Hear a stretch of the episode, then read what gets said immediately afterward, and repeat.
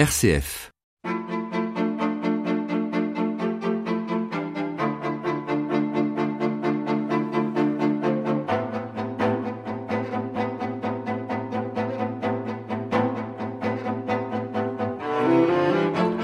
Désobéir, c'est le dernier livre du philosophe Frédéric Gros, paru chez Albin Michel. Un livre passionnant qui nous aide à approfondir les raisons qui nous poussent à obéir depuis que le monde est monde. L'homme obéit comme un esclave par soumission, il peut déléguer à un autre sa liberté par subordination. Souvent, il obéit par conformisme, pour ne pas se faire remarquer. Et puis, il obéit aussi parce que la loi, c'est la loi, et en tant que citoyen d'un État, il se fait un devoir de jouer le jeu du pacte démocratique. Frédéric Gros, nous nous retrouvons. Vous dites qu'il est important de, faire un état des lieux de notre style, de nos styles d'obéissance, pour penser ensuite la possibilité de désobéir. C'est le travail du philosophe de d'interroger, de remettre en cause les certitudes? C'est vraiment le, cœur du métier de philosophe? Oui, c'est vrai que dans la dans la philosophie, je crois qu'il y, a au moins deux choses. La première chose, c'est le fait de, ne jamais rien accepter comme une évidence euh, ancrée. La, philosophie, elle est antidogmatique, j'allais dire par euh, par essence. Elle, refuse d'accepter euh, un certain nombre de contenus de connaissances sans les avoir examinés. C'est une première chose. Donc oui, il y a une virtualité de désobéissance puisqu'il s'agit de ne pas de pas accepter et on pratique le doute, on pratique euh, justement le, la suspension des certitudes, ça c'est la première chose. Et puis la, la deuxième chose, mais je, crois qu'il y a aussi du côté de la désobéissance, c'est que cette interrogation, cet examen, cette euh, euh, cette inquisition comme ça suspicieuse des, des, certitudes, des évidences, chacun doit la pratiquer à partir de lui-même personne ne peut le faire à votre place. C'est la, philosophie implique par son, par son exigence quelque chose qui serait euh, le fait de penser à la première personne. Ce qui est capital, fondamental, indispensable, c'est que cet effort soit fait par chacun à partir de lui-même et en convoquant sa propre force de, pensée. Nous évoquions à la fin de, de l'entretien précédent euh, l'obéissance par consentement. Et vous disiez que nous sommes dans une société du consentement où nous avons délégué à d'autres, les politiques, le soin de faire les lois. Et dans ce cadre démocratique, nous suivons les lois. Pourquoi il faudrait désobéir là dans ce cadre-là, puisque vous disiez effectivement, bah, on a on a voté pour les gens qui, qui nous semblaient bons, voilà, on a signé le, le contrat, à eux de faire le boulot. Euh, déjà, c'est vrai que la la désobéissance comme désobéissance en démocratie est, est, plus intéressante parce que plus problématique. Je veux dire par là que dans, dans un régime despotique, dans un régime tyrannique, on suppose que la loi est mauvaise, méchante, ignoble, et quand je dis la loi, c'est plutôt la volonté ou les caprices du tyran, du dictateur sanguinaire, etc. Bon, on le voit dans les dictatures actuelles. Oui, tout à fait. Et, la désobéissance apparaît comme Normal. une revendication de la dignité humaine, comme, comme justifiée par essence. Il n'y a, pas à se poser, il n'y a pas à se poser la question, et, au contraire, c'est ça, révèle une, une vitalité, une vitalité, et ça révèle quelque chose comme, comme un sursaut de, de l'humanité euh, qui, de l'humanité digne. Pour la démocratie, c'est un peu plus compliqué parce que on considère que finalement les lois sont l'expression de la volonté populaire, sont la traduction de l'intérêt commun, et à partir de là, la désobéissance aux lois, eh bien, apparaît, vous lisez l'article 7 de la Déclaration des droits de l'homme, où on dit, bah oui, ce, celui qui, celui qui désobéit, eh bien, doit être aussitôt neutralisé, condamné, etc. C'est un, scandale. C'est un anarchiste. C'est un anarchiste, c'est un, c'est un criminel. C'est un criminel doublé d'un égoïste. cela dit, ce, ce discours qui, condamne a priori la, la, désobéissance, il a, je trouve, quelque chose de d'un peu terroriste au sens où où dans le consentement, puisqu'on parlait de, de, consentement la semaine dernière, il était question de Consentement, mais à quoi est-ce qu'on consent? Est-ce qu'on a consenti par avance à obéir à toutes les lois pour autant qu'elles soient démocratiquement votées, c'est-à-dire selon les règles, c'est-à-dire selon des procédures acceptées par avance, qui auraient donné à chacun la possibilité, enfin tout, tout, tout ce qui constitue la démocratie comme, euh, comme formalisme, comme ensemble de règles, etc. Est-ce qu'il n'y a pas aussi quelque chose que j'appelle la démocratie critique? Et qui est une exigence en chaque sujet de toujours plus de justice, de toujours plus d'égalité et qui ne se satisfait pas seulement d'un estampillage contrôlé démocratiquement pour précisément accepter, accepter toutes les lois.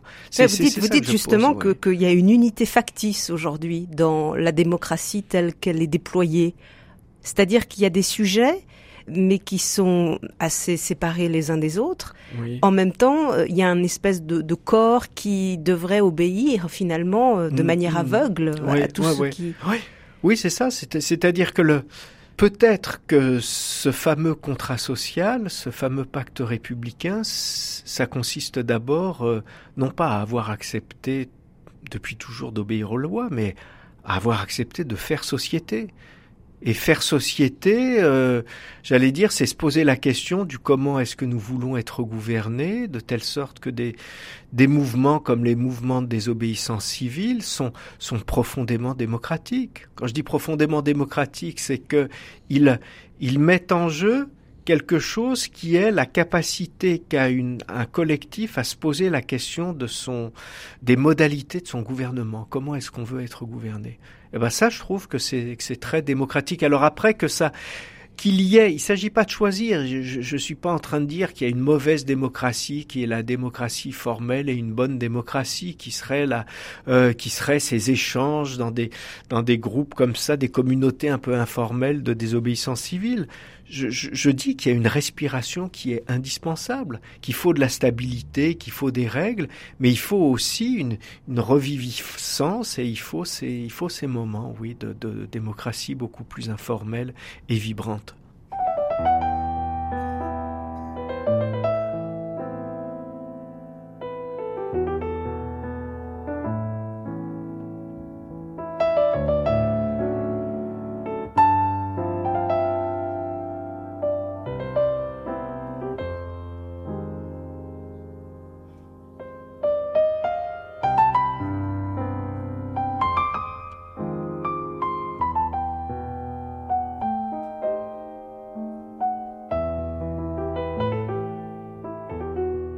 Sur le rebord du monde, RCF.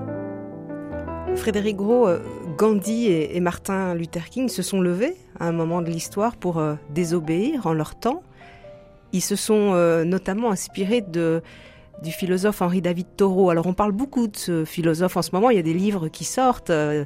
qui est cet homme et qu'est-ce qu'il peut nous transmettre après ce que, ce que nous avons dit là? Alors c'est vrai que Henri David Thoreau, c'est un, c'est vraiment un personnage. C'est, c'est un personnage qui, c'est une personnalité un peu excentrique du début du 19e siècle américain qui a opéré ce qu'on pourrait appeler des actes philosophiques au sens où il s'est construit une maison de ses propres mains au bord du lac. Il a vécu pas totalement en ermite, mais enfin il a il a posé la, la, la question de ce qu'on appelle la vraie vie, c'est-à-dire que considérer que la philosophie c'était pas seulement et peut-être même pas du tout la construction d'un système articulé de connaissances, etc., mais que c'était c'était des gestes, que c'était des pratiques et et que la question de la vérité devait être posée à la vie avant d'être posée au logos, au discours, etc. Et qu'est-ce que c'est qu'une qu'une vraie vie?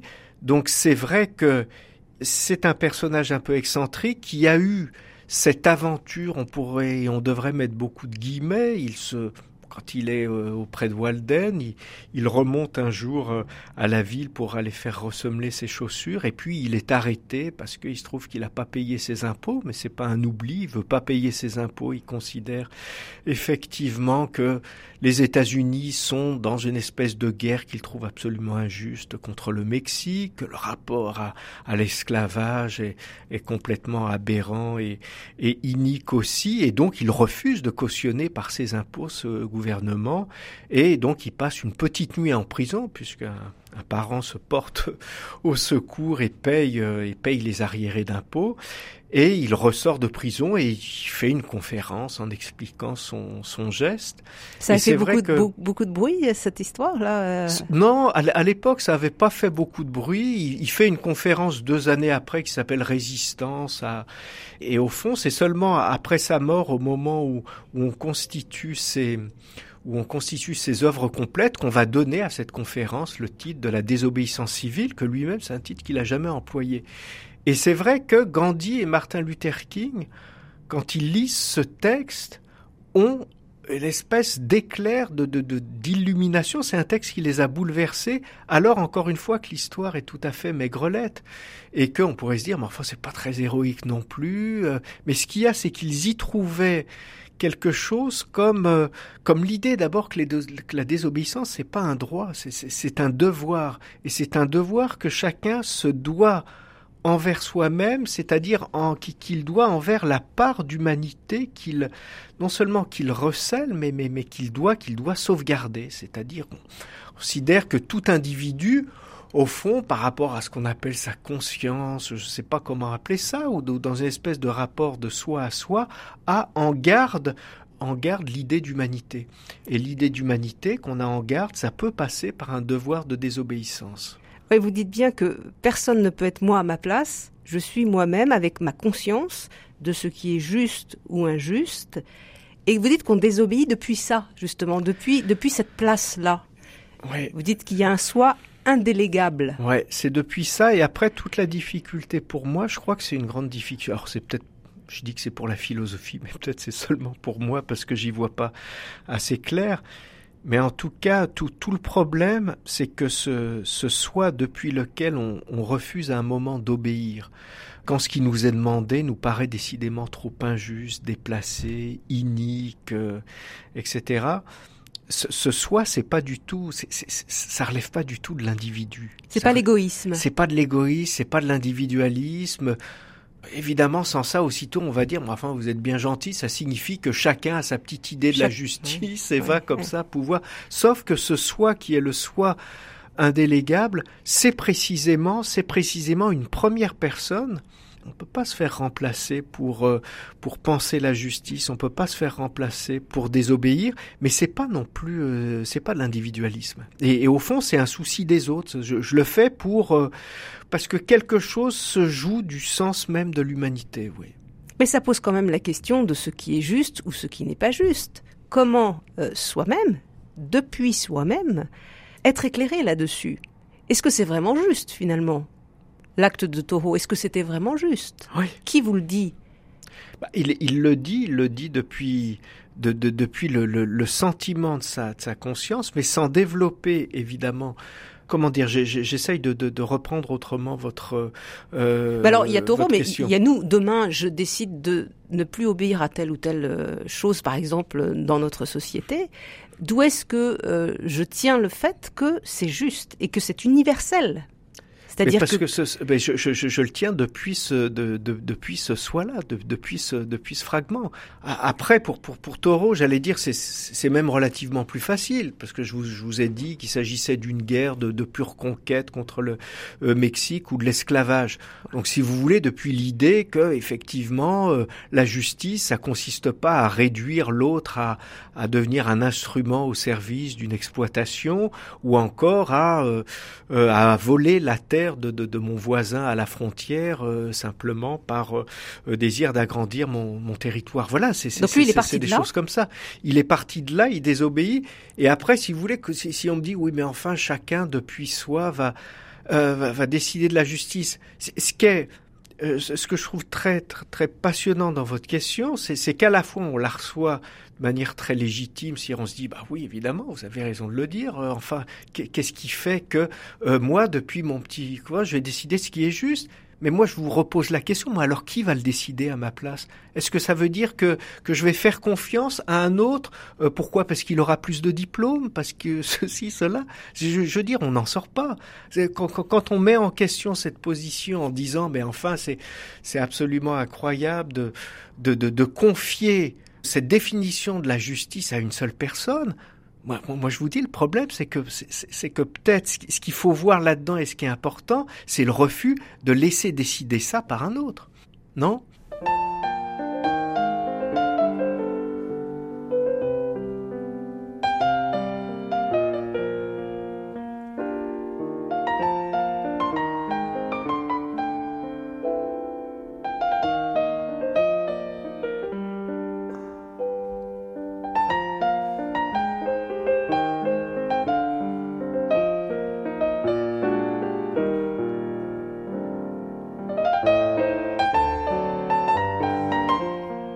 Rebord du monde, Béatrice Saltner. Nous parlons de la désobéissance avec vous. Euh, Frédéric Gros, je rappelle que vous écrivez sur le sujet Désobéir, votre livre paru chez Albin Michel. Euh, si je vous comprends bien, désobéir aujourd'hui dans la société qui est la nôtre, ce serait donc s'obéir à soi, parce que il y a un soi éthique profond qui me dit c'est pas vraiment juste là, ce, qui se passe dans la société, tel aspect de, lié à l'économie, lié au travail, euh, lié à la guerre, pourquoi pas, euh, à l'armée. Euh. Oui, c'est-à-dire que là, considérer que, la désobéissance doit faire a priori, l'objet d'un éloge, non, je trouve ça, complètement ridicule. Mais cela dit, il y a quand même ces moments dans, dans, dans, notre vie où on se pose la question de notre, de notre docilité, la question de notre passivité.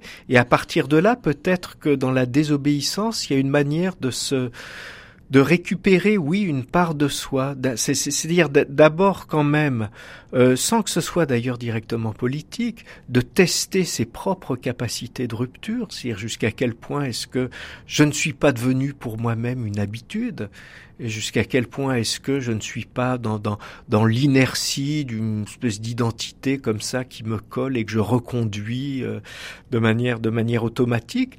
Donc c'est vrai que que ça c'est interrogé. Et puis et puis je trouve c'est peut-être pour moi le plus le plus fort. Il y a cette euh, cette idée que que dans l'obéissance il y a quand même beaucoup de confort, il y a quand même beaucoup de facilité. Alors, même si on dit dans l'éducation, et on a raison, vous savez, c'est dur d'obéir, il faut apprendre la règle commune, c'est pas facile, mais enfin, c'est comme ça. Vous pensez que c'est plus simple de se mouler, de se mouler dans le moule, justement? Après, la, la, la, la, la difficulté, c'est qu'effectivement, il y a, il y a toujours une frontière comme ça, un peu, un peu poreuse entre cette, euh, entre une comment dire, entre une obéissance qui est tout à fait, euh, tout à fait réfléchie et puis une obéissance qui est de l'ordre de la, de la facilité. C'est, c'est-à-dire ce, ce moment où on accepte finalement de, eh ben de penser en récitant euh, ce que les autres ont, ont pu écrire, de, de, de vivre euh, en se laissant euh, guider par des par des chemins tout tracés. C'est ce qu'on ce qu'on appelle dans dans le numérique. Vous avez ça sur chaque ordinateur, les options prédéfinies. C'est-à-dire que voilà, vous vous faites dérouler ce qu'on appelle les menus, et au fond c'est ça votre liberté. C'est-à-dire que plus vous avez de menus déroulants, plus c'est plus c'est long, plus vous êtes libre. Sauf que c'est c'est à chaque fois des, des options prédéfinies, quoi. En restant concret, Frédéric Gros, euh, on l'a toujours été hein, dans ses entretiens, mais peut-être en, en, étant encore plus explicite sur la question des injustices sociales, par exemple. Qu'est-ce que ça voudrait dire aujourd'hui de se placer, moi en tant que sujet, dans une dissidence civique, celle que vous décrivez dans le livre? Ouais. Très concrètement. Très concrètement, ça voudrait dire réactiver les structures de, de solidarité, faire confiance, euh, faire confiance à l'autre, c'est-à-dire euh, instaurer, instituer des, des, des, des communautés euh, un peu amicales. Euh, je, je, je, veux dire par là que tout le système est là pour nous entretenir dans, dans l'illusion que la concurrence est dure, mais qu'elle est partout, qu'il faut l'accepter et que chacun doit apprendre la grande leçon de vie, à savoir se, se battre tout seul, défendre son, son précaré, euh, voilà. Et je crois que par rapport, par rapport à ça, quelque chose comme par exemple ce que la Boétie appelle euh, appelle l'amitié. Ça, c'est de la désobéissance, c'est-à-dire se, se mettre à réfléchir ensemble et par rapport aux, j'allais dire aux injustices sociales, ne plus avoir peur de les euh, de, de, de, les dénoncer et d'en dénoncer le, le, le oui, le, le, le, caractère abyssal et, et dégradant. Pour Mais est-ce qu'il faut aller jusqu'à euh, quitter un État euh, confortable, par exemple celui qui travaille, qui sait qu'il fait bien tourner un système qui le dépasse complètement, mais peut-on désobéir à ce système parce qu'il faut bien vivre? Et tout le monde bien se dit ça. Oui, tout le monde se dit ça, sauf que, ce, sauf que le système, c'est nous qui le nourrissons. C'est-à-dire, vous présentez là les choses comme si on en était les, euh, comme si on était la proie, les victimes du système. Mais, mais ce système, il n'existerait pas sans notre entretien permanent et sans notre consentement. Oui, oui, notre consentement, c'est-à-dire la, la, manière dont on le fait, dont on le fait tourner. Donc, je, je, je crois que euh, moi, il ne s'agit pas d'un appel à l'insurrection générale, à la révolution euh, mondiale. Ce que, ce que, ce que j'appelle, ce que j'appelle la désobéissance, c'est d'abord, et, et, pour moi, c'est ce qui est le plus important, c'est d'abord un décrochage, c'est décrocher de cette drogue qu'est devenue pour nous l'obéissance, de cette espèce d'addiction qu'on peut avoir à la docilité. Mais on ne se voit pas obéir. Oui, ben on justement, ne se voit plus obéir. on se voit plus obéir et, et j'insiste dans le désobéir sur ces, sur ces deux petites lettres, le, le, le D, c'est-à-dire arrêter. La première manière de désobéir, c'est pas forcément, j'allais dire, de se de se rebeller, mais d'arrêter de, déjà de ce que j'appelle surobéir. Parce que si, si on ne faisait qu'obéir le plus platement possible et en étant, j'allais dire, avec une, vol, une, mauvaise volonté à minima, etc., mais ce qui fait tenir le système, puisque vous me parliez de système, moi, moi je considère que ce système, il ne tiendrait pas si on était seulement soumis. Ce qui fait qu'il tient, c'est qu'on en rajoute c'est que dans notre obéissance, il y a un peu plus que de la zèle. soumission. Il y a du zèle, il y a du plaisir, euh, il, y a, il, y a, le fait qu'on veuille être reconnu par nos pères, qu'on a une hiérarchie euh, auquel on veut, on veut donner allégeance, et, et toute cette part de surobéissance euh, où il y a aussi de la jouissance à, à, obéir, à se faire remarquer comme étant le, le bon petit soldat ou le, ou le bon élève sage, c'est ce qui donne, j'allais dire, son, son huile au système. Et et, le système, j'allais dire, s'arrêterait assez vite s'il n'était fait que d'une obéissance contrainte, forcée et de mauvaise volonté. Et, cette part, ce que j'essaye de, euh, de, de, percevoir, de, d'éclairer, c'est cette part de surobéissance. C'est-à-dire ce qui, au-delà de la simple soumission, de toute façon, j'ai pas le choix, sauf qu'il y a, oui, j'ai pas le choix, sauf que j'en rajoute. Et, et ça, j'en rajoute euh, cet excès cette dimension d'excès dans l'obéissance, et eh ben c'est ça qui fait tenir le système. Faut du courage quand même pour justement cultiver euh, ce soi éthique dont vous parlez, qui va me pousser à ne pas surobéir et peut-être à désobéir pour des raisons que je qualifie de justes selon ma conscience. Il faut du courage. Oui, il faut du courage et je crois que, ou plutôt, enfin, il faut du courage, mais il y a aussi le fait que tout le système social est là pour nous décourager, c'est-à-dire pour euh, pour nous bercer dans l'illusion que c'est inutile, que ça sert à rien, que de toute façon qu'on sera une goutte d'eau dans l'océan. Oui, que ce sera des, des, des rêves vieillis, etc. Et c'est vrai une goutte dans l'océan, sauf que si cette goutte c'est moi, euh, c'est quand même très c'est quand même très problématique. Donc euh, cela dit, c'est vrai qu'il faut du courage, c'est vrai qu'il faut du cœur, mais en même temps, on se en même temps, on a toujours tendance à se surexagérer la, la difficulté. C'est-à-dire que désobéir, rentrer dans des, dans des collectifs, je ne dis pas des collectifs euh, directement de, d'insurrection, de, etc., mais, mais se poser la question ensemble du comment est-ce qu'on veut être gouverné autrement, c'est aussi réapprendre la, la joie de l'expérience politique. C'est-à-dire il, y, a aussi ce régime de cette joie à un moment de, faire de, faire du politique ensemble, c'est vrai que ça s'est perdu et, on se dit que c'est inutile, que c'est que c'est fini, mais bon, enfin on se dit, je je sais pas, mais c'est comme ça que je vois les choses, oui. Merci Frédéric Gros. Votre livre nous aidera à penser justement cette question de l'obéissance et de la désobéissance. Euh, le titre du livre Désobéir, c'est paru chez Albin Michel. Merci à Pierre-Henri Paget à la technique.